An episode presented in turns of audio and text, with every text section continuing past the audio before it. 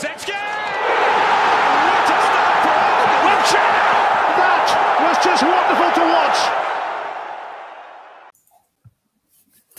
Iago Narzia, estamos no regresso dos podcasts semanais. Estás-te a rir, man? Estás-te a rir? Estamos na ressaca da conquista da FA Cup. Bem-vindos a mais um podcast do Arsenal Portugal. O Iago Narzia foi o Ozil que, Foi a Azil, isso. foi que estreou na, Foi- na primeira foi- FA Cup que conquistou. Foi para provocar isso, estou a sentir. Mas eu, eu, eu rimo foi por causa disso. né? Não, bem-vindo a mais um podcast do Arsenal Portugal. Estamos em direto no YouTube ah, para o rescaldo daquilo que foi a conquista da 14ª FA Cup.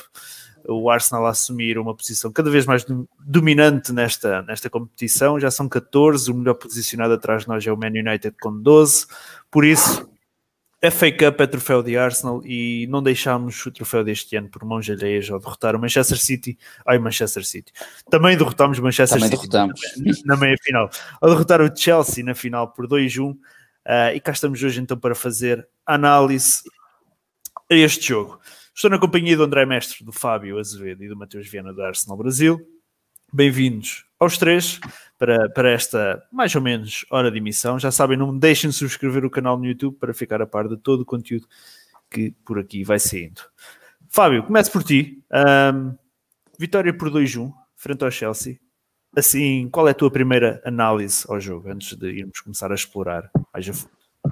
Não sei, foi um jogo muito, muito estranho. Parece que teve três partes completamente diferentes. Uh, o Chelsea entrou muito melhor que nós, não estamos a fazer nada. Vai para a paragem da. Eles marcam, paragem da. Depois vamos para a paragem da, da água. Vem o Arsenal, um, um Arsenal completamente diferente. Intervalo, voltámos outra vez assim, um bocado estranhos. Expulso para o Chelsea, jogo completamente diferente. Foi um jogo muito. Teve três situações, três partes completamente diferentes. E pronto, e foi um jogo em que mais uma vez vimos o quão dependentes somos do, do Aubameyang, basicamente.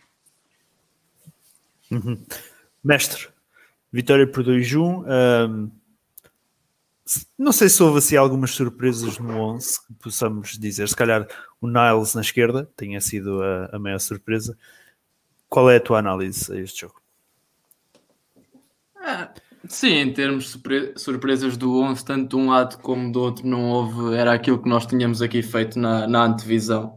Não, não mudou muito, como estás a dizer. Talvez o Niles fosse ali uma surpresa, mas que não era surpresa porque na taça já tinha, já tinha sido jogado, já tinha sido utilizado naquele lugar e tinha estado bem, por isso era uma questão de perceber o que é que o Arteta pretendia, se ia entrar com o Saka, Uh, se o Tierney ia jogar mais à frente e jogava um, um Colasinados, podia acontecer, mas acho que em termos defensivos esta seria se calhar a combinação que, que ia dar mais garantias ali do lado esquerdo e acabou, acabou por resultar. O Niles fez um, um jogo bom, assim como toda a equipa fez um jogo aceitável para, e conseguimos levar de vencida um Chelsea. Foi um bocadinho como o Fábio disse, pá, nos primeiros minutos começou-se a antever o pior para nós, Pá, o Chelsea entrou muito forte e nós estávamos ali um bocadinho sem saber o, sem saber o que fazer. Marcaram um golo, um golo pá, um muito bem jogado por parte, por parte do Chelsea. Mas depois, agora, estas paragens cá para ir beber água acabou por, uh, acabaram por vir em nosso favor e o Arteta conseguiu dar algo, transmitir alguma tranquilidade e calma à equipa. E a equipa começou a pegar mais no jogo, a ter mais oportunidades e acabámos por, uh, por fazer o, um gol e depois de termos o, de termos o gol, temos o jogo empatado, uh, conseguimos mais ou menos ir, ir fazendo face àquilo que, que eram as investidas do Chelsea. Tivemos algumas oportunidades, o, o, Chelsea, o Chelsea também, e depois teve aquele lance da expulsão do Kovacic que, que mudou novamente o jogo para nosso favor. Acabámos por fazer o, o 2-1, num golo em que é pá, claramente excepcional do, do Aubameyang e depois conseguimos, conseguimos, conseguimos ganhar, apesar de o Chelsea ainda ter muita bola, se calhar mais bola do que aquilo que nós esperávamos mesmo a jogar, a jogar com, com menos o homem, mas nós não, não lhes demos assim tantas oportunidades quanto isso. Defendemos bem, defendemos coesos e acabámos por levar de vencida e acho que uh, no geral merecemos, merecemos a vitória. Uhum. Mateus, concluo contigo a tua análise ao jogo. Um, se achas, como fez referência ao mestre, há três partes neste jogo, que aquela paragem para o water break faz a diferença. Sim, claramente. Acho que antes da parada de, da hidratação, o, o Chelsea estava dominando o jogo. E depois ali a gente ensaiou uma entrada no jogo, né? A gente começou bem, teve gol no lado do, do, do, PP. A gente começou a ter mais a bola no pé, a gente começou a criar um pouco mais. E acho que a gente empatou e deu uma sossegada, né? Aí veio no segundo tempo, vou ser bem sincero, no segundo tempo o jogo estava morno, não estava não tava legal, vamos dizer assim, né? Até a gente fazer o gol. A gente fez o gol e ali a gente basicamente estacionou o ônibus na frente. Acho que eu vi uma estatística, alguma coisa do tipo que o, o Chelsea não deu nenhum chute a gol no segundo tempo. Alguma coisa assim. Então, é... de uma maneira geral, foi um jogo morno. Não foi assim. Claro, um jogo de certa forma tenso, inclusive, para a gente, porque isso ia definir muita coisa para a gente, inclusive em nível de, de, de, de, contratações, né, em nível de temporada mesmo, em nível de planejamento ia mudar muita coisa. Né? Então, talvez, inclusive para os próprios jogadores, né, porque o Arsenal, os jogadores do Arsenal aceitaram é, cortar os salários em, em, em 17, 12,5%, se não estou enganado, ou 17,5%. 12,5%. 12,5% e caíram para 5 agora. Se, ganha, se ganhassem a FA Cup e fosse para a Europa League, caíam a 5. Então, para eles valia muita coisa também. Então tinha muita coisa em jogo ali. E, e, e depois que ele fez o gol, basicamente deu bola no pé do Chelsea, deixou eles jogarem e, e tentou né, fazer aquilo que a gente fez nos últimos, nos melhores jogos que a gente fez agora após pandemia, que é dar a bola no pé do adversário, ir lá no contra-ataque e marcar um gol. Né? Então, de uma maneira bem resumida, assim, foi, foi dessa forma que eu vi o, o jogo. Uhum. Um, se tivéssemos que, Mateus, se tivéssemos que uh, agradecer, digamos assim, uh, a uma pessoa por esta conquista na, da, da Cup, para ti quem seria? Normalmente há aquela muita discussão do Aubameyang ou do Arteta Masterclass, mas para ti quem é aquela pessoa a quem temos que agradecer? Cara, isso é uma pergunta difícil, sim, porque tu tá levando em consideração somente a final ou o campeonato inteiro? O taça. Puta, velho, sei lá. Difícil. Assim, o Aubameyang, da, da semifinal para cá, foi o cara, né? Então, hum. assim, é muito difícil, até por causa da parada da pandemia aí, é só lembrar que a FA Cup começou lá em janeiro, tá terminando em agosto. Porra, não lembro nem com quem que jogou. Então, é difícil lembrar, assim, o nome muito diferente, assim, de, do Aubameyang, mas assim, eu não, não costumo dar crédito para treinador, vou ser muito sincero. treinador não entra em campo, mas assim, é a minha visão. Fiquem à vontade para discordar. Mas assim, o treinador não entra em campo, mas se der errado, a culpa é dele. Ok, Fábio, uh, Aubameyang é a figura de destaque, é aquele a quem nos temos que render por esta conquista?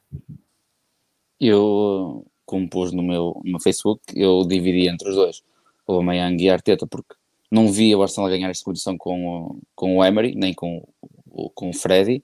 Acho que não tínhamos a coesão que foi necessária para, para esta conquista, mas o Aubameyang é, é incrível. E eu estava a pensar há pouco a diferença entre o Aubameyang e o PP. O PP estava a fazer um jogo, entrou horrivelmente mal, estava, era horrível, estava muito mal, muito mal.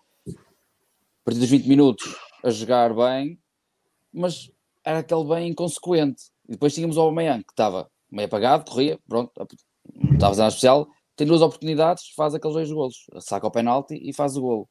É, nisso acho que o Aubameyang tem, tem qualquer coisa, e para mim é ele, é ele e o Arteta. Temos que estar já na meia final foi dois golos do Aubameyang, não foi? Na meia final foi dois golos do Aubameyang. Não, fez, fez os quatro gols. Fez, é, fez os quatro é. golos, sim. Se tivesse que dizer um, sim, seria Aubameyang. Martínez esteve muito bem também. Hum, mestre. É, o Aubameyang acho que foi a figura e depois na, na final então é a figura tem o destaque, quase 100% do destaque algum destaque pode ser dado ao, ao Arteta, porque claramente como o Fábio disse, opa, não sei se, se, se não fosse o Arteta se, se conseguíamos a equipa conseguia acreditar, ter uma força, esta força que teve e acreditar na capacidade que eles têm e neles próprios para que conseguiam levar de vencida estas equipas mais fortes, que são claramente superiores, em termos de jogadores e em termos de equipa, são superiores, principalmente o City, o Chelsea é superior a nós, mas não, não a um nível que nós não consigamos em um, dois jogos ganhar um deles. Uh, ah, mas isto tem que, ir, tem que ir mesmo para o Aubameyang porque foi, foi sem dúvida a figura central da FA Cup e, e, é, e merece, merece porque pá, teve muito bem e foi decisivo. Uhum. Um, aqui o Vargas diz que a figura é o porque sem ele castigado não tínhamos subido a moral antes da meia final. O Gabriel Prado responde dizendo que o Nelson foi nosso melhor jogador porque garantiu a classificação contra o Portsmouth. Portanto, temos aqui visões diferentes de, do resto do painel. Eu cá subscrevo o Aubameyang, não há hipótese. Um, Aubameyang all the way. Uh, Fábio, o, o, mestre fez aí referência um, a, a, dois nomes. Penso que fizeste referência, ou, ou, ou ouvi mal, uh, do Ozil e do Guendouzi. Uh, os, dois, os dois não estiveram, não estiveram. Não falaste deles, mestre, quando fizeste quando? a tua análise. Agora? Não. Então pronto. eu, apontei, eu apontei aqui ao Zili Guendouzi por algum nem, nem sei quem são, não sei quem são, mas pronto, Fábio, os dois estiveram ausentes, nem no estádio tiveram, ao contrário de, de Callum Chambers, ao contrário do Martinelli, ao contrário do Cédric, que nem sequer podia jogar a, a, a, final por ter, por ter já jogado a competição pelo, pelo Southampton. Uh, estes dois estiveram ausentes sabemos que existem os, processos disciplinares em curso, uh, mas ambos são também vencedores da FA Cup. É um erro eles não terem, não terem estado juntamente com o resto da equipa. De certa forma, sim, eles fizeram parte da, da campanha do Arsenal, não foram preponderantes na, na fase final, mas fazem parte da equipa, jogaram para a taça. Acho que mereciam ter, ter estado lá, poder festejar com, com os companheiros mas ele fechou pelo, pelo Facebook, pelo Twitter, ou whatever. Foi que ele fechou, não pode, não pode fazer mais. Acho que, apesar de tudo, se o convidam para tirar fotografias para o equipamento, acho que o podiam convidar para ir para a festa da taça. Mateus, uh, foi um erro de, do, do, do, dos responsáveis do clube não permitirem, digo eu que não foram eles que permitiram uh, a presença destes dois juntamente com o resto do plantel. Porra, faz uma pergunta fácil. é... Então, depende do que, que o Arsenal vê com relação a eles. Acho que ficou muito claro com, com isso que, que o Arsenal não, não quer nada com eles. Né?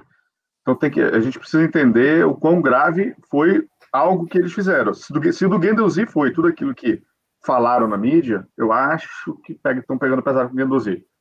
Acho que talvez o, o Guendouzi pode ser aquela, aquela pessoa que o Arteta tá mirando, né? Para tirar do elenco, para mostrar poder perante o resto. Ó, não brinca, senão sai. Né? Talvez o Guendouzi possa ter sido essa pessoa, porque eu não vi muito. Foi babaquice o que ele fez. Ah, dizer, ah, eu ganho mais que você, ficar calado, não sei o quê. Porra, é babaquice. Mas daí você perder um jogador que tem futuro e colocar ele completamente de fora de tudo, né? porque quando você tira ele do, do elenco da forma que tirou, inclusive de uma final de taça, está dizendo para ele o seguinte: eu não quero mais saber de você. Né? O Ozil pode-se entender várias coisas. Né?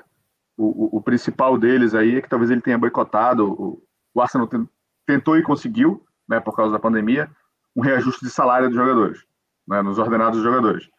E aí parece que o Ozil teria liderado o movimento para que isso não fosse aceito. Talvez tenha, é, é, é, é olhando bem assim, talvez ele tenha ido de contra o clube, né? E talvez seja correto, de fato, afastá-lo ele do resto do elenco, porque ele pode ter, pode ser a, a, vocês têm essa expressão aqui, a laranja podre, né? Então basta uma laranja podre para contaminar todo o resto, né? Então, o que está dentro da nossa visão, parece que a decisão com o Ozil foi acertada e parece que o Guendouzi tenha sido um pouco exagerado na minha visão. Hum. Um... A, não ser, a, não ser, que tenha alguma coisa que a gente não saiba. Sim, pode haver alguma coisa que a gente não saiba. Epá, consta que o David Luiz tentou chegar a uh, fazer com que ele pedisse desculpa, tipo, tentar chamá-lo à razão, mas não, não, não resultou, mas pronto. Um, são decisões que a board toma e que os próprios, que os próprios jogadores também tomam uh, e cada um tem que viver com as escolhas que faz e, e é assim. Bem, o Bruno, o Bruno Quadros refere aqui que o Nketiah já tem mais títulos que o Kane, por exemplo. Um, o Gabriel Prado diz Alguém- a briga no Dubai. Diz, Alguém desmente? eu É acho que verdade. não. É fato. Fábio, Fábio queres desmentir alguma coisa aí? Não. Eu não, mas para aqueles que gostam de comparar ou de qualificar jogadores com os títulos, olha, trocava fácil o Kane pelo Nketiah. Mas assim agora, estava já, assinava. Assina aqui, por favor, Kane. o Gabriel Prado diz a briga no Dubai também foi decisiva. Segundo fontes, ele discutiu com o Sócrates no treino e levantou a voz para o Arteta, chegou a- ele levou a discussão para o hotel e não pediu desculpas. Eu, por Muito acaso, bem. enquanto estava a falar, fui ver o Instagram do Guendouzi e ele fez zero menções à, à. FA Cup. Não fez nada, não fez nada, já. Eu também reparei nisso. Zero. É caso para dizer que É, é caso para dizer é, é caso para dizer que não é jogador do Arsenal, só, só no contrato. De resto, está fo tá fora da organização completamente. Quando nem os colegas. Não é? Pá, pode fazer, claro que é certo que deu os parabéns, ah, ou seja, de forma privada. Pá, duvido que não tenha dado os parabéns aos colegas. Acho que isso era, era muito. Acho que isso era mal demais, mas pronto, numa, numa, numa era das redes sociais, não ter feito qualquer menção acho que é demasiado estranho e indica mesmo que ele, que ele não vai ser jogador do Arsenal por muito mais tempo. Porque acima de tudo é um título para ele também. Certo? para ele. Exatamente. Exatamente. É, é muito estranho. É um título que ele ganhou, apesar de não ter jogado. Afinal, É o primeiro título ele dele. É o primeiro título dele. Eu não como- festeja, não põe nada. Ao mais É alto estranho. nível é o primeiro título dele, não é? Tipo, qualquer, qualquer pessoa do Guendouzi ao mais alto, mais alto nível é o primeiro título dele. Assim. E mesmo ao mais baixo deve ser o mesmo também. Ele, ele veio, ele veio da segunda divisão francesa. né? Vai, vai. Não deve ter assim muitos títulos. Não sei, se calhar até tem. Não sei. Não sei, não sei, mas é, é- não faz sentido e, e declara, e, tá- declara que a cabeça não está já no clube e que por muito bom jogador que ele possa, que ele possa ser, a solução terá que passar por ele, ele sair do clube. Acho que é difícil ele continuar, pelo menos com o Arteta cá, vai ser muito difícil ele, ele continuar. Muito bem, mestre, hum, com o primeiro gol do Chelsea, Calma lá, calma lá, só, acima da- só para não perder o tema. O Vargas falou um negócio importante aqui, mas que requer uma. uma a última. O? Coloca aí no. O último, o último comentário do Vargas, do Chaka. Peraí, peraí. Ai, do Chaka, este aqui. O Chaka, por exemplo, quando ganhou a FA Cup, lembrou os adeptos todos os dias em que, em que os mandou foder e nunca pediu desculpa. Mateus, diz lá. O que, o que ele está falando é verdade, mas há de se lembrar uma coisa: O Chaka nunca pediu desculpa. ele nunca pediu desculpa, isso é verdade, né? Mas tem que lembrar que o, que o técnico à época era o Emery, não era o, o- o Arteta. Então o Arteta não pode é, intervir numa situação onde ele não estava lá. Ele não pode punir ele por uma coisa que não era ele que estava ali no momento, né? Então ele não sabe o, o contexto, como estava o balneário, tem todo um contexto ali. Não estou dizendo que o Chaka estava certo, tá? Eu estou dizendo que o, o Arteta não pode usar a mesma régua com o Guendouzi, que é a, é a comparação que o Vargas está tá, tá fazendo, sendo que, tudo bem, os dois erraram, mas em momentos diferentes, com pessoas diferentes. Mas achas que deveria ser o Arteta a castigar? Não achas que isso deveria. Um castigo ao Chaka não deveria partir da parte da borda? Tudo bem, pode ser, pode até ser. Não, não, não, é esse ponto. Eu concordo que ele deveria ter sido punido. Ponto. Não é isso que eu estou querendo dizer. O que eu estou querendo dizer é o seguinte: é, o, Cha, o, o Chaka, o Vargas está querendo dizer que o Chaka fez merda, não pediu desculpa e continuou jogando. E o Guedozi fez merda e foi colocado de lado. O que eu estou querendo dizer é o seguinte: com comandos diferentes. Não, não, não se pode comparar nesse sentido entendeu? Com comandos diferentes. O Emery tinha perdido a, ré, a rédea do, do, do, clube há muito tempo. E o Chaka era o homem de confiança dele. se ele perdesse Chaka, ele, talvez ele, ele tivesse saído do, do clube há muito mais tempo. Enfim, não, não, não, não vamos especular nesse sentido. Tá? Sim. Estou querendo dizer que são coisas, são momentos diferentes. Não tem como, não tem como comparar. O, aqui começámos a falar do Chaka, começam a surgir os comentários.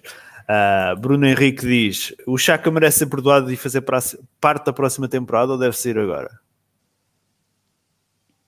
Ele vai fazer parte do plantel. Então, joga sempre, pá. Ele joga sempre com todos os treinadores. Pá. Mete é quem lá meter.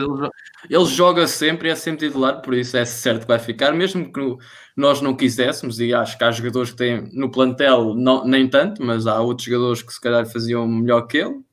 Pá, mas a verdade é que ele joga com todos e eu começo a achar que eu é que estou errado cada vez mais. O, o, Wenger, o Wenger contrata o Chaka. Uh contra todas as recomendações do departamento de scout e aposta nele à grande. Emery chega, aposta nele à grande, é o homem de confiança do, do, do Emery, e o Arteta chega e continua a apostar nele. Portanto, alguma coisa lá de ter, nem que seja fotografias comprometedoras de cada um, para ele poder jogar, porque não há, não há outra hipótese. Mas diz, Mateus. Então, é, vale ressaltar que o próprio Arteta disse que o Chaka estava na mira do Manchester City e que o Arteta era um apreciador do futebol dele. Então ele está ele tá, ele tá, ele tá, ele tá nos planos da próxima temporada, sem dúvida nenhuma.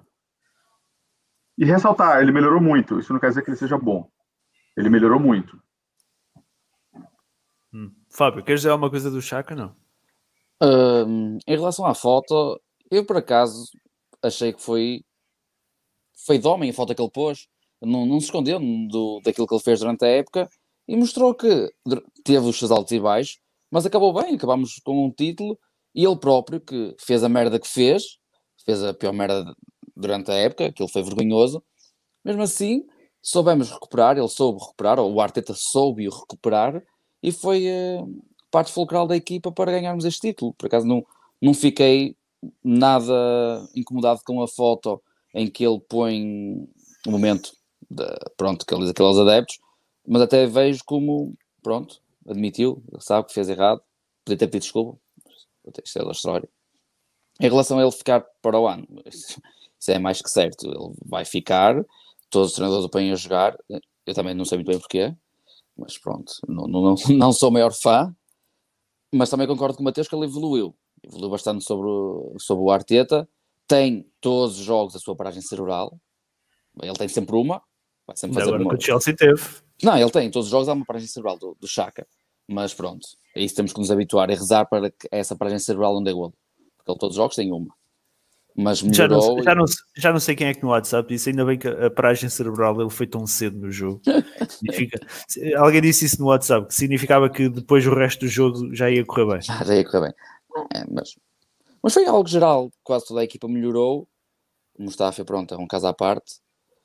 O Bellerin no início do, com o Arteta não tinha melhorado, mas nos últimos jogos não acho que está um bocadinho melhor, mas eu mandava já embora. Mas, mas acho que todos melhoraram e não sei se é reflexo da equipa, o próprio Chaka melhorou.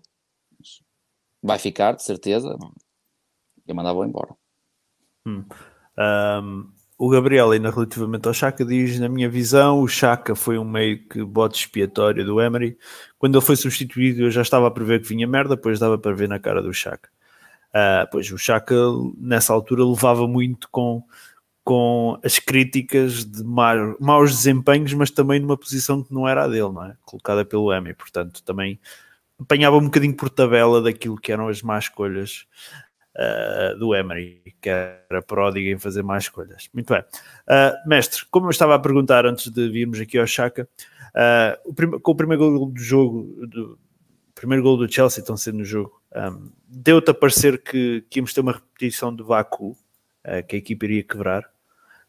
o que é que levou a equipa desta vez reagir e não, e não, e não entrar em descalabro como aconteceu na final da Liga Europa? Eu acho que chegar a níveis de Baku também não, também não aceitava. Eu acho que isso não, dificilmente, dificilmente iria acontecer. Agora que o Chelsea entrou muito melhor, entrou, entrou e fez logo o gol, fez um gol muito cedo e nós sabemos que nós temos muitas dificuldades em, em reagir à adversidade. E raramente quando contra estas equipas, uh, principalmente se forem equipas muito fortes, e se tivermos que assumir o jogo e ir atrás do resultado, pá, dificilmente nós conseguimos dar a volta a um jogo e tem sido já a panágio das, últimos, pá, das últimas duas épocas. Uh, pá, mas acho que foi como eu disse quando, quando fiz a análise, acho que aquele momento em que houve a paragem e o Arteta juntou os jogadores todos e deve ter dito para eles se acalmarem, para, ainda era muito cedo no jogo, pá, ainda podemos dar a volta, o Chelsea não é não é um Real Madrid, não é um Barcelona, e mesmo que fosse, esses, essas equipas também erram e dão oportunidades, e nós só o que tínhamos de fazer era aproveitar as nossas oportunidades, tentar, tentar meter as bolas nas costas, aproveitar os defesas deles, que, como foi falado aqui na antevisão, erram e erram muito. Uh, e acabaram por ter, por ter erros que, que, resultaram em gols e fizemos mais um gol que foi, que foi invalidado por fora de jogo pá, acabámos por ter as nossas oportunidades, mas acho que veio daí aquela paragem. O Arteta deve ter dito aos jogadores: pá, vamos ter calma, vamos tentar aproveitar as fragilidades do adversário, vamos fazer aquilo que fizemos nos treinos. Está um zero, mas rapidamente fazemos um 1 e a partir daí é game on. E foi, foi o que aconteceu. Acho que aquela paragem foi mesmo essencial para os jogadores se acalmarem e e assumirem, assumirem o jogo e pensarem que o Chelsea não é mais que eles e eles têm qualidade suficiente para, para, lhes, para lhes fazer frente. Hum. Um, Fábio, entraste em pânico com um gol tão cedo? Hum, não tanto apenas com o gol, mas sim com a forma como estávamos a jogar. Que foi o gol e a forma como nós não estávamos a fazer nada, estávamos a ser completamente inúteis, não, a, não conseguíamos construir uma jogada de perigo, era só dava Chelsea. E uh, isso aí é que me estava a preocupar, porque estávamos a perder e não estávamos a conseguir uh, ir para cima, porque nós é que estávamos a perder, nós estávamos a que ir procura do empate e não estávamos a conseguir fazer isso. Estávamos nós a perder e eles mais próximos de fazer o 2-0 que nós de fazer o 1-1. E, hum, e pronto, a paragem para, para a hidratação foi o segundo homem de jogo. O primeiro foi o Amayang e o segundo foi a paragem para a hidratação, porque sem ela devido que tivéssemos feito alguma coisa. Aqui o Stanley tem um, um, apontamento interessante. Diz que a curiosidade deste final de temporada é que conseguimos virar os jogos contra o Liverpool, um, contra o Chelsea e também contra o Manchester City. Também não começámos a perder com o Manchester City na meia final. Ou estou enganado? Não ficou de 0 Ah, ficou de 0 Ficou de 0 não, ficou de 0 Agora, agora estava a pensar que tinha ficado 2 junto também. Não, ficou de 0 tem razão, peço desculpa. Mas sim, não deixa de ser interessante que conseguimos virar jogos contra Liverpool e Chelsea numa temporada em que o Arteta uh, é acusado de perder muitos pontos em situações que estava em vantagem no marcador. Uh, por isso, temos aqui um do 8 a 80 uh, com o Arteta neste, neste final de temporada. Mateus, Maitland Niles para ti foi, foi a surpresa do lado esquerdo, como já tínhamos falado, referido há pouco, apesar de já ter funcionado com, com o Manchester City, foi a surpresa para ti e achas que ele foi o mais, digamos assim, fraco da equipa? Eu, eu pelo menos ao intervalo estava a pedir o saca. Uh, ah, foi surpresa, sem dúvida, mas é compreensível. Né? O, o, o Niles é muito mais defensivo que o Saka. Né? E aquilo que a gente estava conversando no, no no pré-jogo da, da, lá na Brasil, que o Saka ele talvez não tenha entrado por um outro fator, que era, se você olhar para os suplentes, se o Saka começa nos 11, você não tem nenhuma forma de mudar o jogo. Não tinha ninguém. Você ia contar com o Nelson? com o Nketiah? Você não tinha, você não tinha, você não tinha muito a quem recorrer, né? Mas eu ainda acho que, que, que, que ele entrou, acho não, tenho certeza que ele ajudou, entrou para ajudar é, defensivamente. Uma das teorias que eu tinha falado no pré-jogo acabou que nos confirmou muito, que era é, ele estava jogando à esquerda, como ele é destro, é, isso dificultaria a, a, o Chelsea a jogar pelo meio, não é? Então, um, um uma das possíveis opções por ele para jogar para a esquerda era bloquear a entrada pelo meio e assim o Arsenal daria o corredor de linha de fundo para o Chelsea. E, de certa forma, não foi isso que aconteceu, porque o Chelsea jogou muito pelo meio né? Então, enfim, mas não sei te dizer se ele foi o, o, o, o, pior do Arsenal em campo. Realmente, não sei. Não sei. Hum. Epá, para mim foi a partir do momento em que tira aquele gol ao Pepe. Hum. Fábio. Ele também, ele também faz o passe. Se ele não estivesse lá, não fazia o passe e o PP não, não rematava. Pá, é, estava um bocadinho adiantado. Pá, é o que é, pá, acontece. Pá. Ele, não, ele, não tirou, ele não tirou o golo, ele dá o golo. Ele dá o golo, pá. Ele dá o... Não foi o Aubameyang ali, não? Não, não, foi, o- foi o Niles. Sério? Sério. Por isso, Tu, tu, pá, no- tu na Arsenal Brasil disseste que foi o Aubameyang, mas não foi. Eu achei que fosse o Aubameyang. Não, não foi. Ah, Fábio. Diz, mestre, mestre, diz. Não, não, não, não. Se está a dizer isso, pá, em relação a ele ser o pior, o pior, o pior ou não, pá, não sei. Pá, acho que tiveram todos a um nível aceitável e ganharam. E é numa final também, numa final do estilo de jogo que nós estávamos a jogar, também não podíamos esperar que ele fosse uma super estrela. Pá, estávamos a jogar um bocadinho para defender, tentar aproveitar no contra-ataque. Ele nunca ia ser a estrela, a estrela da companhia, mas acho que também não foi o pior. E se foi dos piores, pá, teve nivelado com outros jogadores. Mas não te parece curiosa ahm, esta aposta em Niles depois daquela entrevista sobre uma possível saída no final desta época? Pá, talvez. Pá, Não sei se é, é capaz de ser curiosa, mas eu acho que é uma aposta que para mim acaba por fazer sentido porque é um jogador que tem velocidade, tem caparro e pá, para fechar, para fechar gajos tecnicamente evoluídos, o que podia acontecer, opá, não sei se o Arteta já sabia que não ia jogar o William, por exemplo, se calhar, se calhar ele não tinha a certeza se o William ia cair ali naquele flanco, e se o William caísse naquele flanco, o, o Niles ia ser uma super ajuda. Ah, opá, e acho que ele para nestes jogos mais fechadinhos é um jogador bastante importante e é utilizado. Por isso acho que mesmo que é curioso ele ter começado a jogar depois, depois dessas declarações, mas acho que também é uma aposta que acaba por, por fazer sentido pelo estilo de jogo que nós estamos a praticar contra, contra estes clubes. Fábio, estou a ser muito injusto com o Niles, não? Ah, um bocadinho. Eu- não consigo dizer que ele foi pior em campo, porque eu acho que nem sequer acho que ele teve mal. Acho que ele não teve foi eh, muito bem, mas ele na esquerda não perdeu lances defensivos. Ele, quando chegava à frente de ataque, que houve duas ou três bolas que usaram nas costas da defesa, e era ele que chegava à frente de ataque e chegava, ficava com a bola, ele estava a decidir um pouco mal, o que é compreensível, porque ele para defender até pode servir, mas para atacar ele hum, decide melhor quando joga na direita. E ele quando tinha que fazer o último passe, pronto, estava a vacilar um pouco.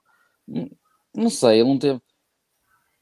O Bellerin teve muito melhor que ele? Não sei, não consigo dizer isso. Não consigo dizer que ele teve pior que o Bellerin. O Bellerin teve aquela arrancada, mas e depois? Fez... Não, não consigo dizer que o Bellerin teve melhor que o, Niles, por exemplo.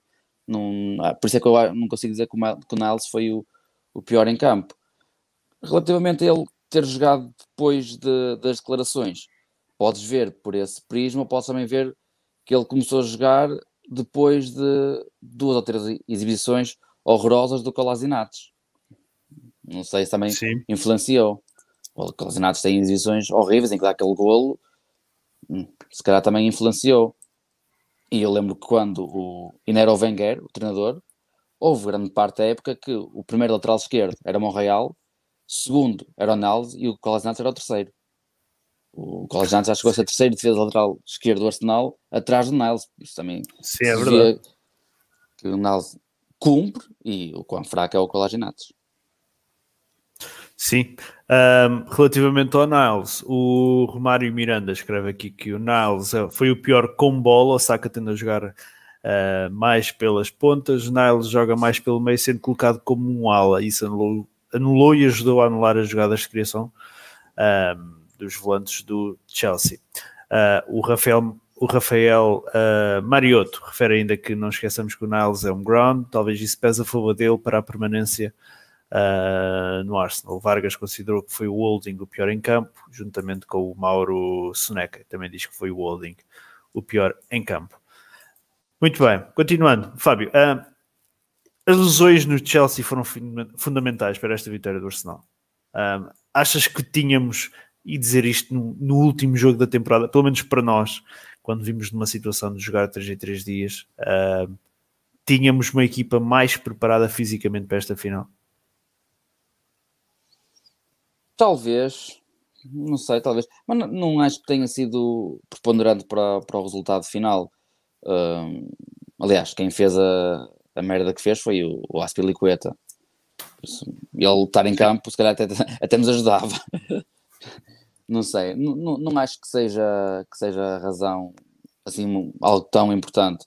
Tá, se calhar estávamos melhor fisicamente, talvez, mas não acho que seja assim tão importante uh, para, para a nossa vitória. Hum, Mateus, uh, lesões do Chelsea não, não ajudaram nesta vitória de, de, na, na FA Cup?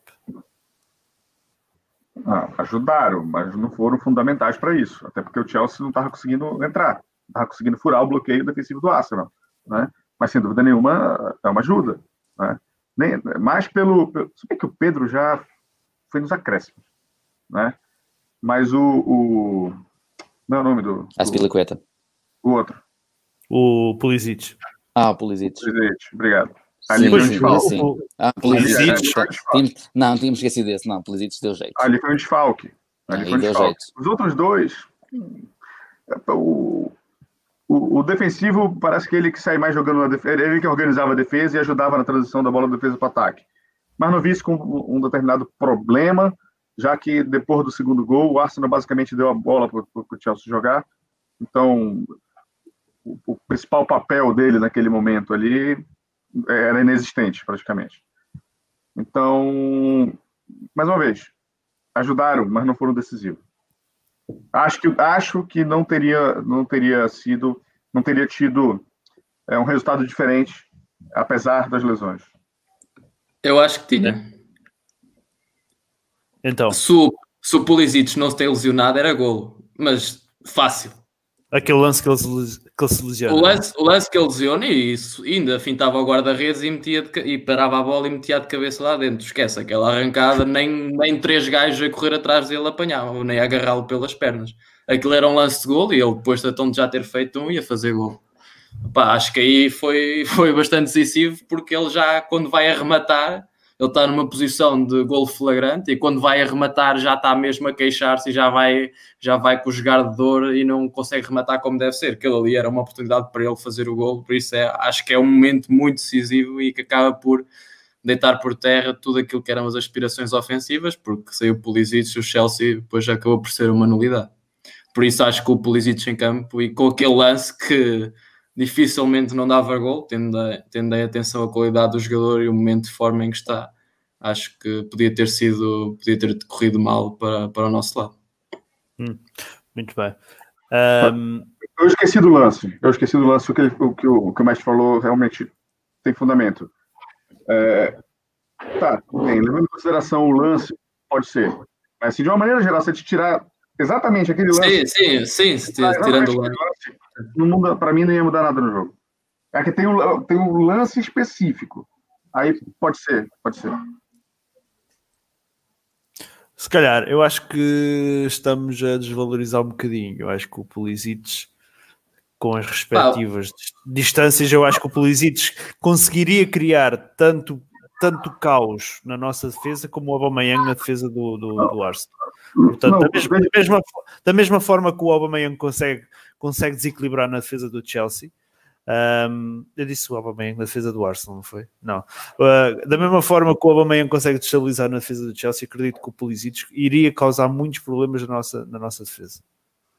O, problema é que eles não estavam conseguindo chegar é que tem a questão desse lance em específico, e ele é fundamental porque ele rompeu, rompeu, lesionou o músculo exatamente da perna que ele chuta. E isso é ruim. Se, se ele tivesse 100%, não sei se era gol, não dá para saber, né? Mas com certeza seria um lance muito mais perigoso do que de fato foi. Né? Mas eu refiro-me no resto do jogo, Matheus.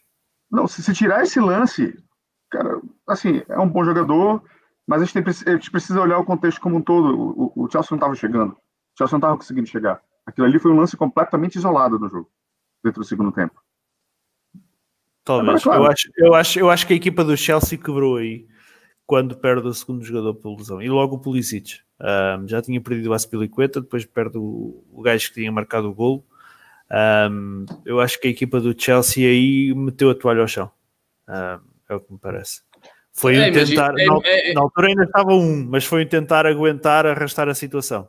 Que eu- Ah. A mim deu-me a parecer que o Chelsea já, já não, animicamente tinha, estourou aí. Podemos olhar, era se Davi- é a é a mesma coisa que o David Luiz tivesse lesionado e o Aubameyang tivesse lesionado.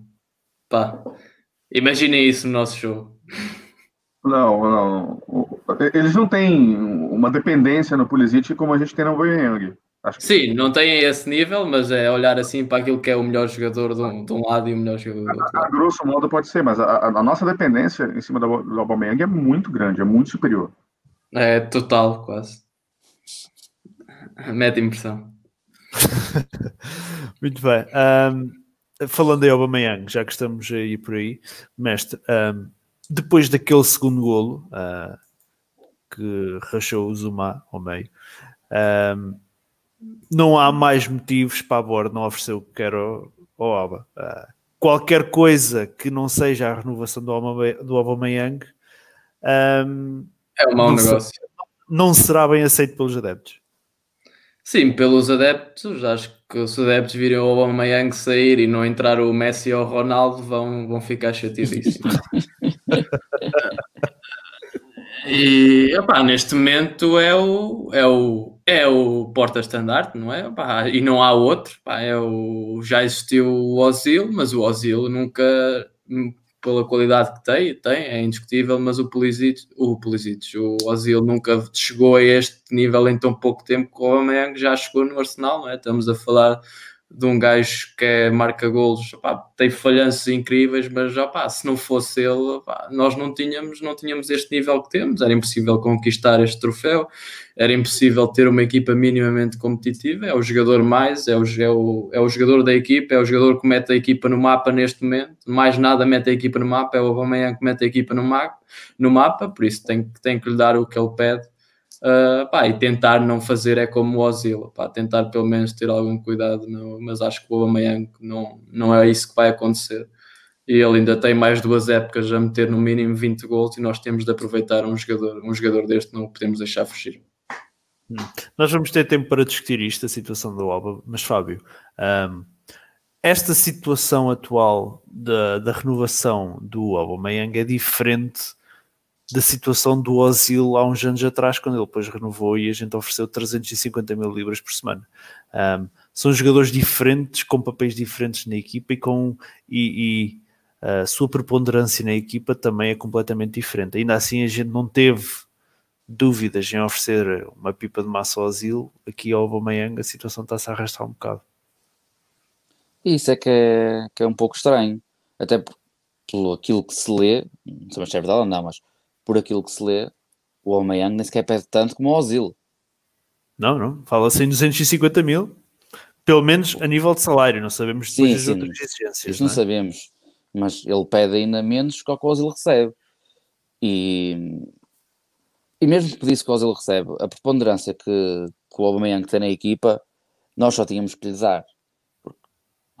Tiras os golos do Aubameyang da, da nossa equipa, claro que nós estávamos, nem sei, mas não, não íamos estar muito bem.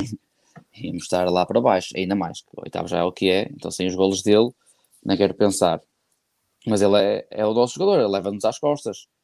Uh, nós só temos que lhe dar aquilo que, que ele quer. Porque nós, vimos, nós tínhamos o Alexis, que era nosso, levávamos às costas e quis sair. Nós neste momento temos um jogador que nos leva às costas e que se calhar até podia ter propostas melhores e quer ficar, só pede dinheiro. O que é que não damos? Isso é que me custa a perceber. Hum. Aqui, Mateus, aqui o, o uh, antes disso, o Pedro Henrique, uh, Henrique diz aqui: falem sobre as expectativas para a próxima temporada a respeito do Arteta. Isso vai ficar para a próxima semana uh, no rescaldo da, da, temporada, Pedro. Por isso, fica, atento no podcast da, da próxima semana. Mateus, o Vargas refere aqui que acham que a, a Board vai tentar repetir o que fez com o Alexis, e visto que o Fábio estava a falar do Alexis, ir buscar um Coutinho para abrafar a saída do Alba. Uh, como foram buscar o Alba para abafar a saída do Alexis, resulta?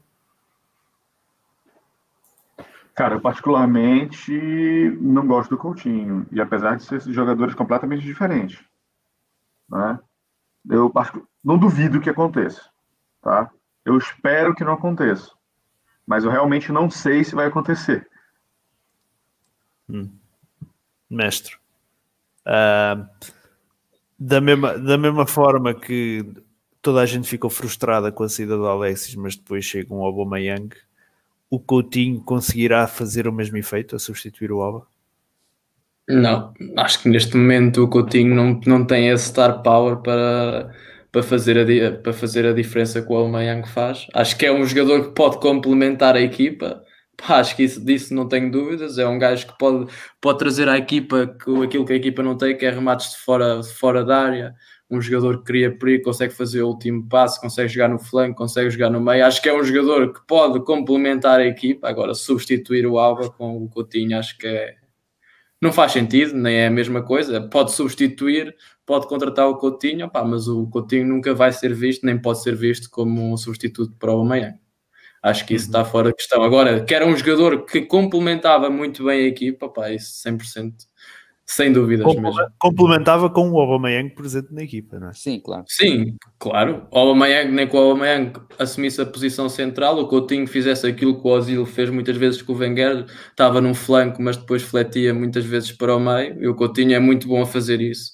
Aí pá, acho que pode ser uma solução, substituir diretamente, acho que não, não pode ser chamada uma substituição. Uhum. Uh, Fábio, um, conquistámos esta, esta FA Cup depois de deixar pelo caminho Manchester City e Chelsea. Um, achas que é uma conquista que tem mais sabor por isso? Uh, e, e, a importância desta conquista pode ser maior pelo passaporte para a Europa? Um, nós estamos por partes. Para mim, sim, vale mais porque não, não, não, não chegamos à, à final ou não acabamos a final a ganhar ao Aston Villa, ou sei lá, não sei. Se calhar, teríamos, se calhar teríamos mais dificuldades. Eu, eu falei nisto aqui. uh, nós, se calhar, neste momento era mais fácil eliminar, uh, vencer o Chelsea na final do que vencer um Aston Villa ou, ou um Everton ou, ou, uma equipa que nos obrigasse a ter bola. Talvez, mas tem outro sabor ganhar uma final a um Chelsea e eliminar o Manchester City na, na meia final. É totalmente diferente. Para mim, dá outro valor à, à FA Cup. Para mim, sim, dá outro valor.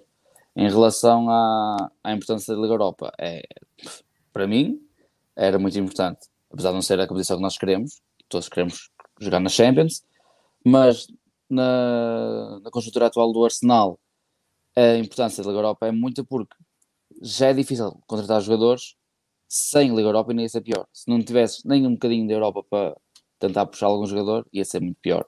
Por isso acho que a Liga Europa tem alguma influência para mim, é, é importante. E eu quero continuar a jogar na Europa, quero a Champions, mas pronto, mal ou menos, vamos pelo menos à Liga Europa. Uhum. Uh, Mateus, um, tu eras uh, um apologista do foda-se, uh, ter uma temporada do, do, do nada, o mestre ri esta, esta, esta conquista é importante a falar por baixo em 30 milhões de euros. Sim, é importante. Não, não. Assim, eu era, eu era, né? Não posso mais ser, adepto da teoria do foda-se. Mas eu não quero dizer que eu não reconheça as importâncias de estar jogando a Europa League agora, tá? Devido, a, obviamente, a fatores financeiros, né?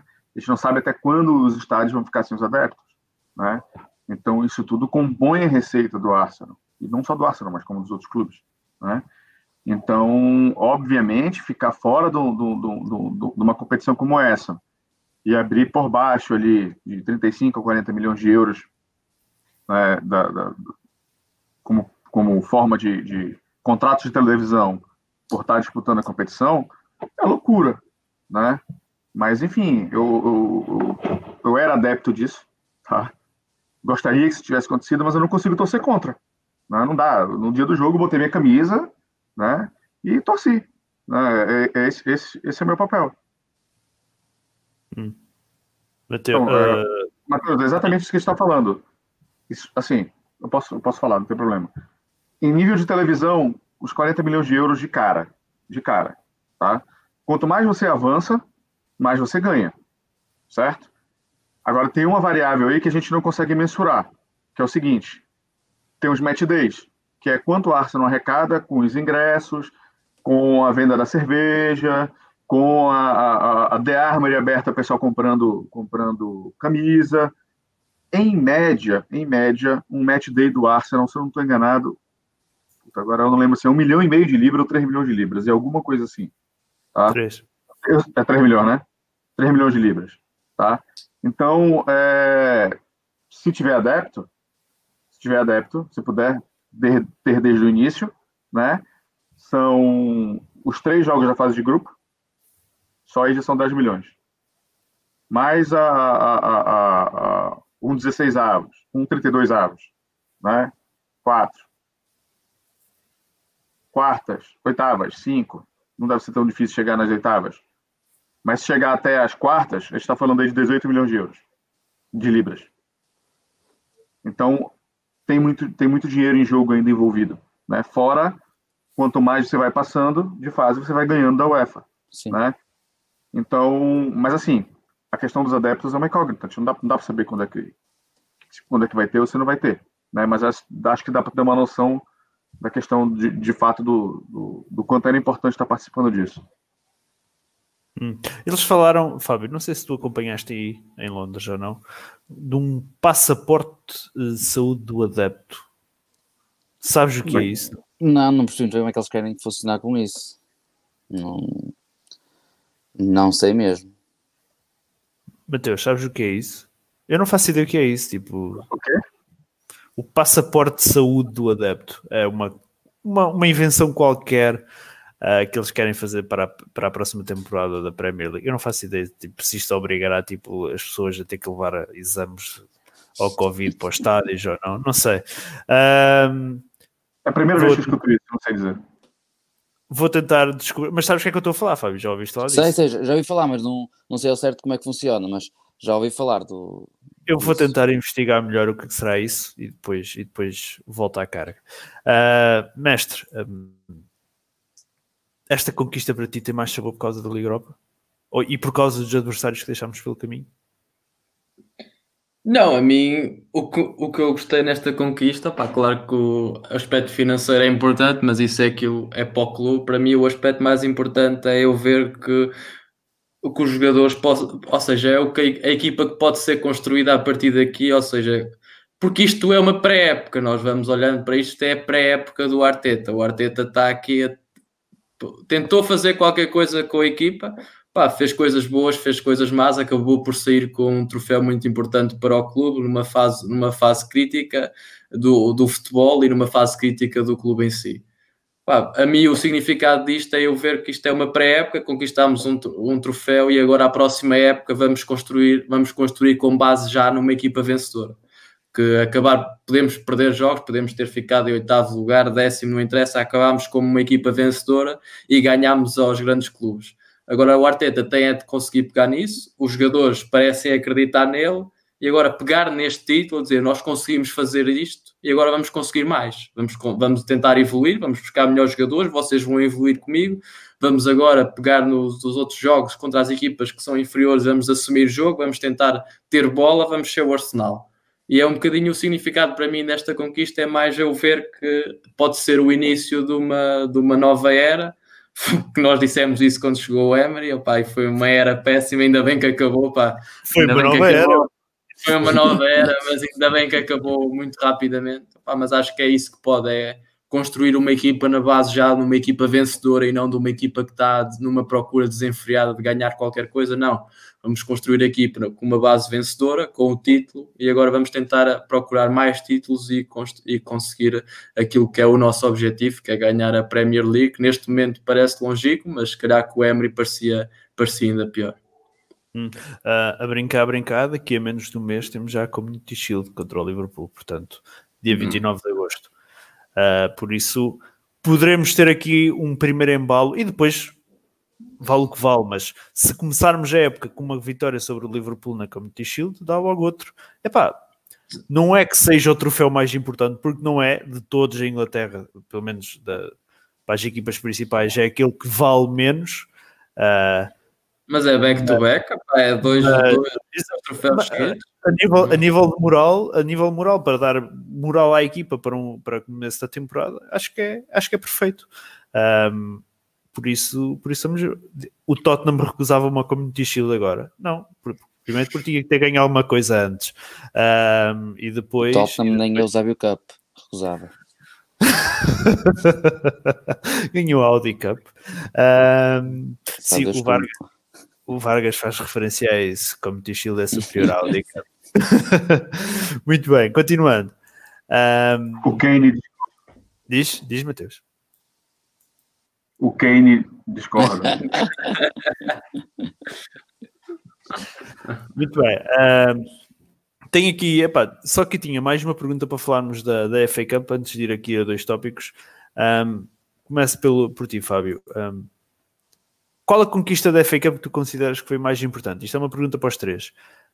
Se a de 2014, por causa de uma seca de troféus que a gente levava desde 2005, e, e provavelmente foi essa que segurou o Wenger mais uns anos, porque provavelmente se ele não tem conquistado essa FA Cup frente ao Wall City, um, tinha vindo embora ou esta que um, é conquistada na pior temporada dos últimos 25 anos. E que dá a Liga Europa, senão nem a Europa tinha para já, como já falamos. Uh, essa pergunta é difícil. Mas a que eu considero mais importante uh, 2014. Por, Por tudo que podia por causa da seca, há quantos anos não ganhávamos um título e porque podia ter mudado o rumo do Arsenal mais cedo, porque se nós não ganhávamos essa FA Cup, era quase certo que o Wenger ia embora.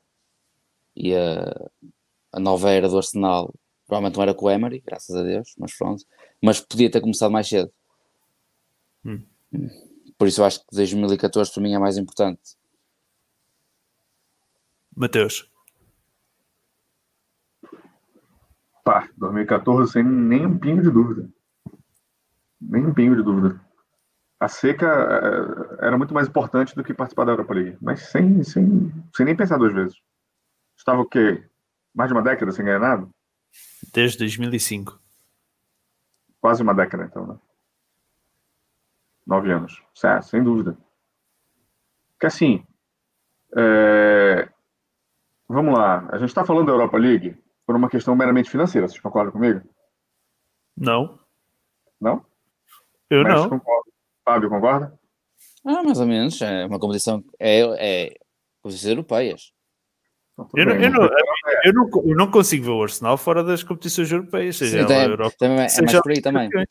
Bem, eu comemoraria a Europa League, mas é, eu não consigo é ver o Arsenal levar 4-0 numa final e a perder com o Olympiacos. Eu não consigo é ver isso. Agora, que lá eu saber se estamos nas competições. Opa, eu não consigo é ver o Arsenal a jogar assim. Por que a gente falou de Europa League até agora aqui foi por, foi por causa de dinheiro. Ninguém falou por, por uma questão de, do, do, desportiva. Não. Falou eu?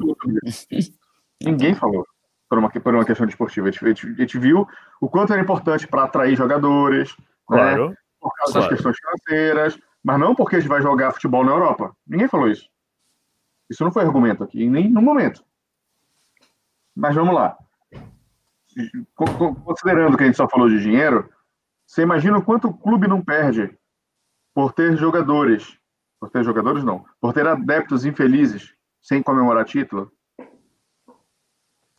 Em longa escala, do jeito que a gente estava, cara, era perceptível. A gente via é, é, é difícil falar assim, ver o Emirates vazio, porque, enfim, a gente tem uma lista de espera muito grande para o season ticket, né?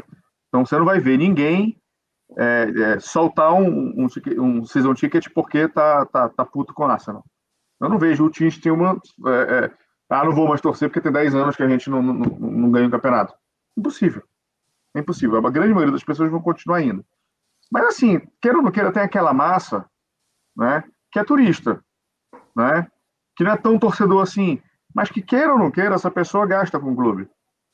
Essa, eu tive essa, essa conversa, inclusive, no, no, no, no, no encontro. Né? Encontrei algumas pessoas aqui de Portugal para assistir o jogo é, é, aqui em Lisboa. Né?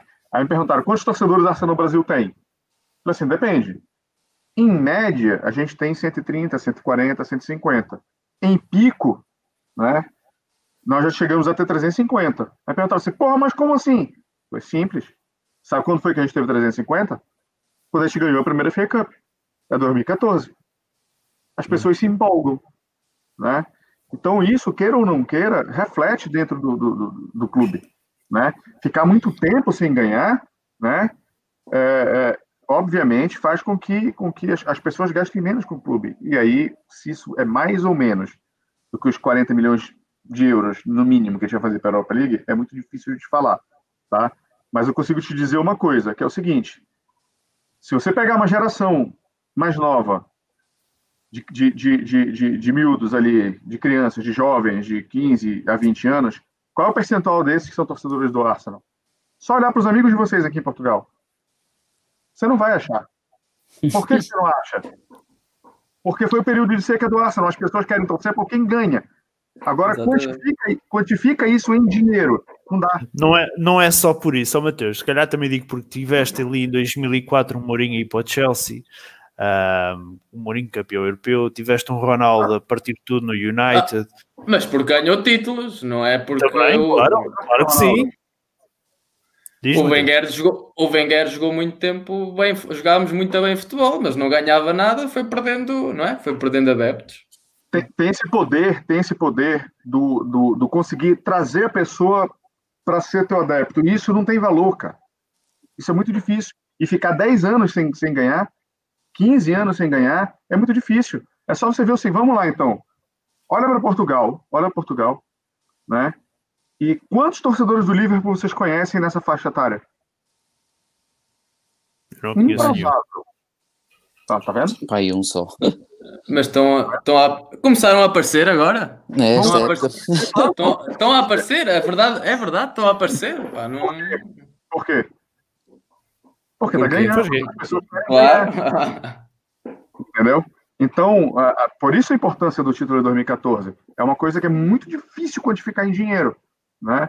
Mas, enfim, quantos, quantos portugueses não são Real Madrid até hoje porque o Cristiano Ronaldo foi para lá? Sim, quantos então, foram e quantos também já não são agora, né? Não, não, tudo bem. Mas ali o Real Madrid fez receita. O Real Madrid fez receita. Mas, enfim, acho que dá para entender a, a, a lógica do, da tese que eu estou querendo fazer aqui. Mestre, um, concordas com o Mateus e com o Fábio? Achas que a 2014 acabou por ser a mais importante entre estas duas? Pá, sim, acaba por ser importante, mais importante que esta, mas pá, eu gostava de olhar as coisas como um, um grande filósofo português disse hoje, pá, o que interessa é o presente e o futuro. Opa, não vamos olhar para o passado, o presente é no futuro, opa, e a partir de agora é jogar, é jogar o triplo, é jogar o triplo, é jogar o triplo. É para arrasar. Todo mundo é leu a mesma coisa ao mesmo tempo, é isso? Ai, meu Deus. É para arrasar. Uh... Ora bem, todo mundo uh... comentário do Vargas, não foi? Aqui o, o, o Vargas diz concordo com o Chaca da Oeiras, Europa Liga é dinheiro, desportivamente é deprimente. Uh, o Paulo Abreu diz: Acho que a Europa League foi importante para o desenvolvimento do Saka e do Martinelli. E o Bruno Henrique conclui dizendo vai ser bom para o Martínez jogar mais nas taças. O Martínez... O Martínez fica não. Eu ia dizer a mesma coisa, isto depois deste final da época não, não, não vai ser fácil. Eh, ele, ele, não, ele não tem grande salário, o Martínez, mas... Não, não, é nem por isso, não é nem por isso. Mas não, não é questão, lá está, não é a questão do salário, é a questão uh, depois das, depois das exibições que fez, é lá de querer mais minutos, não há de querer continuar a ser um, um suplente. Vamos ver. Muito bem. Um, eu sei que fechando... está por isso que eu ri. Continuando, uh, fechando, aliás, fechando o, aqui o jogo da FA Cup, não sei se vocês querem concluir com alguma coisa.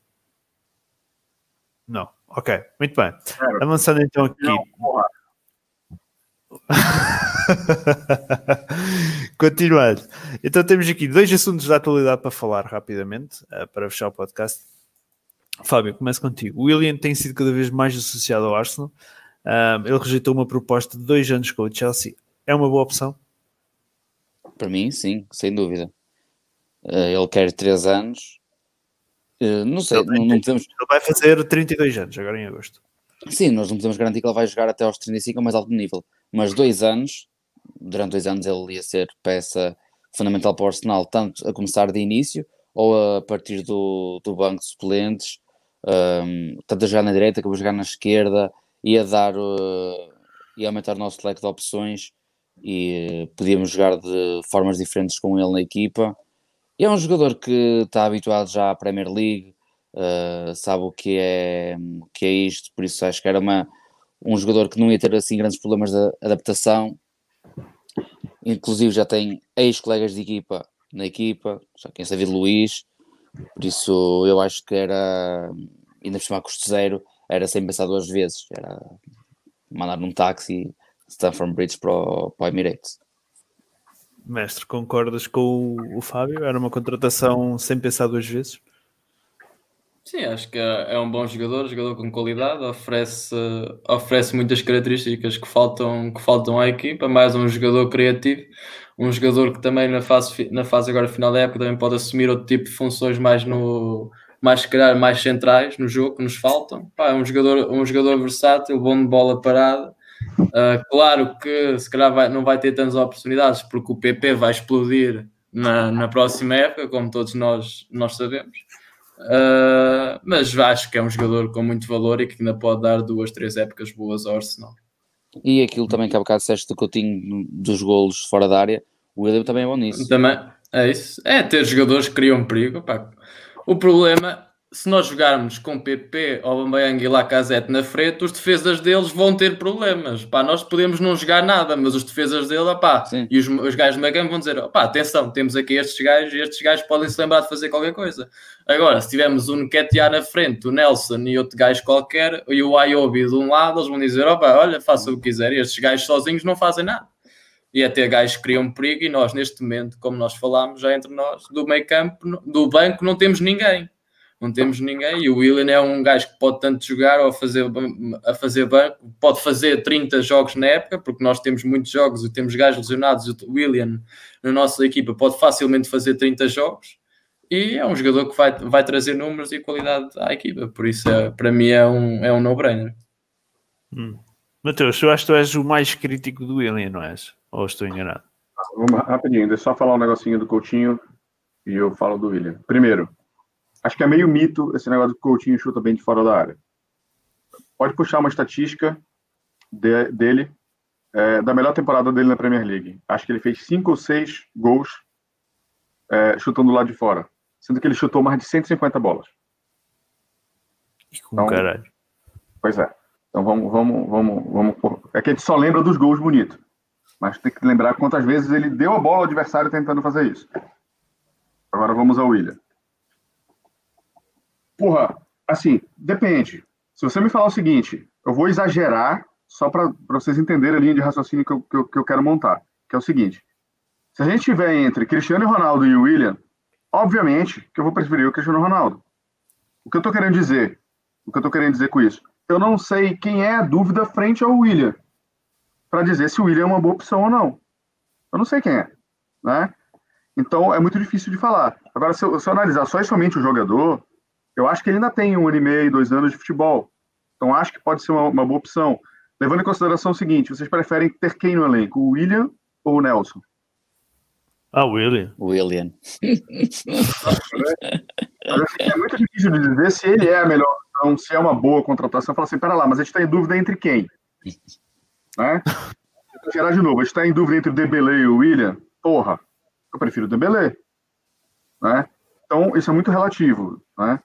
Mas é, a gente precisa levar em consideração que as pontas, que é para onde o William vai jogar, é um dos locais que a gente menos precisa de jogador.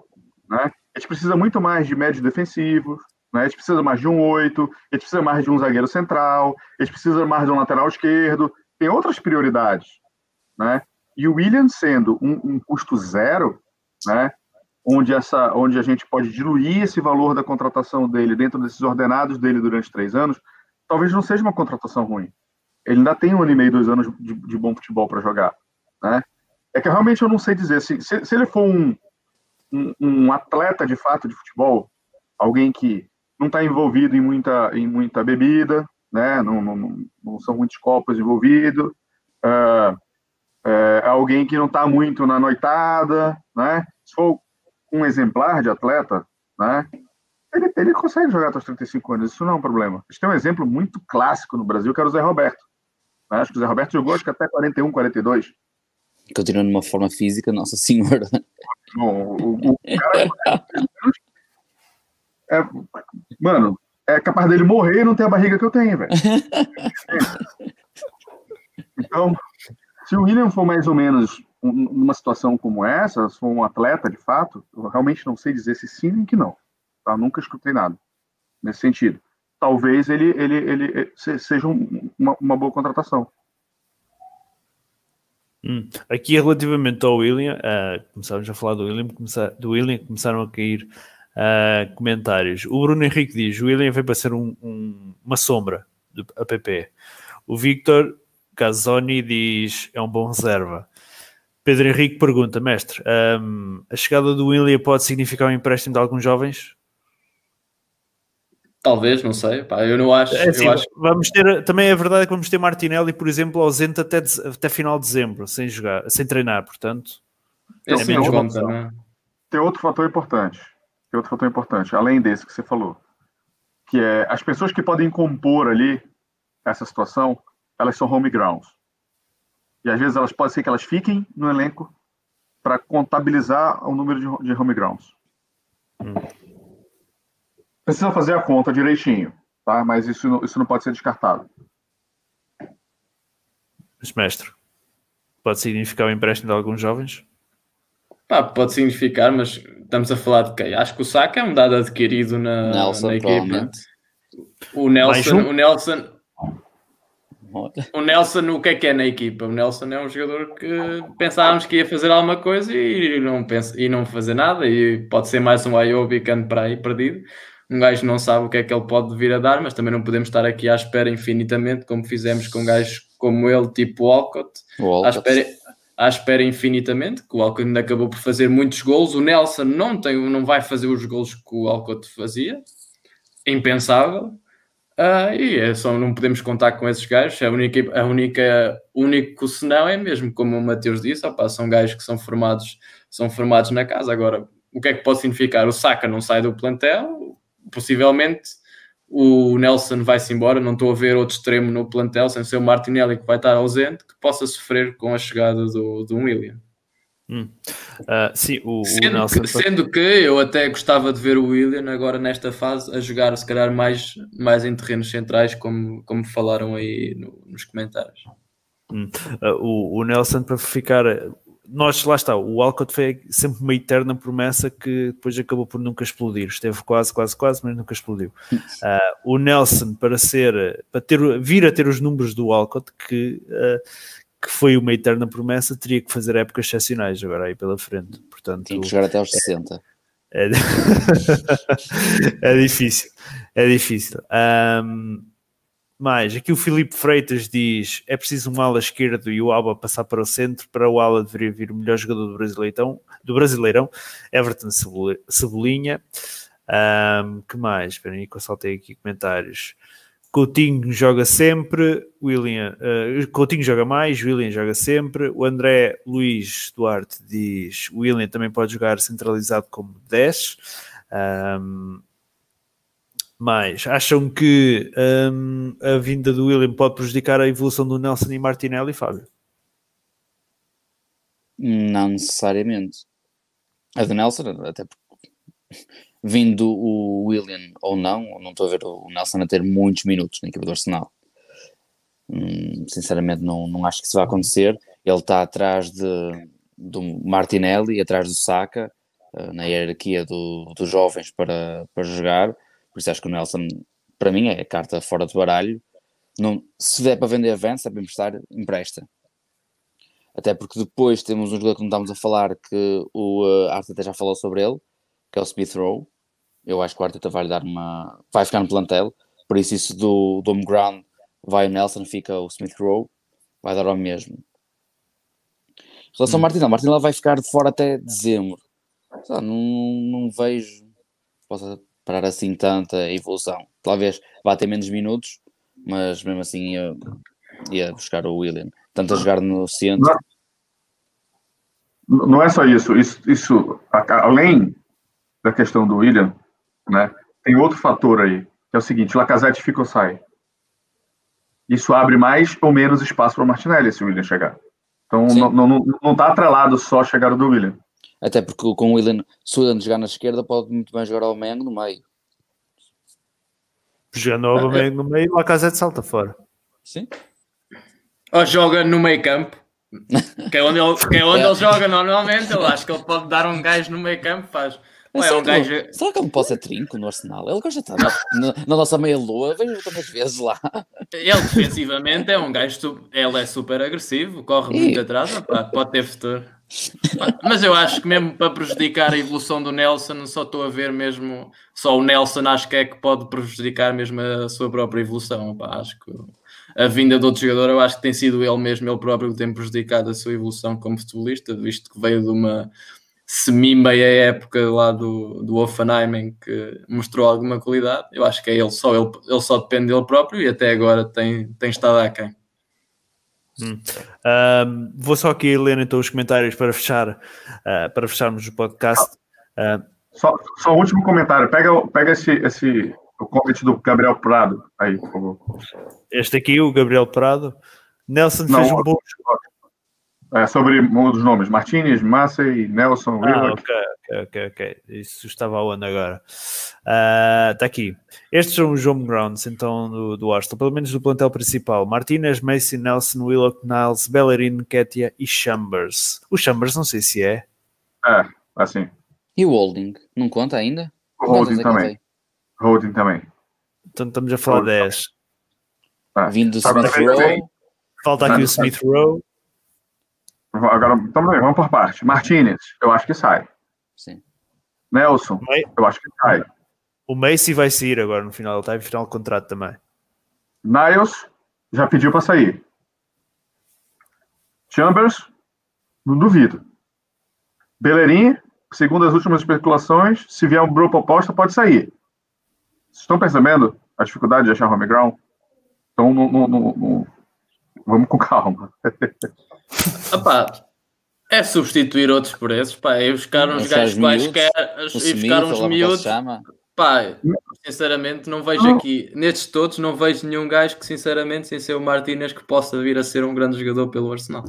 Não, tudo bem, eu concordo com você. Só que o problema é o seguinte: perfeito, concordo. Mas o problema é o seguinte: quem é que você vai na base e pega alguém que pode ser polivalente e útil como o Niles? Ele não vai ser o novo, ele não é e não vai ser o novo Zidane. Eu concordo com você, mas eu acho ele útil. Sim, o Niles é um jogador útil. Pá, o Niles é de certeza.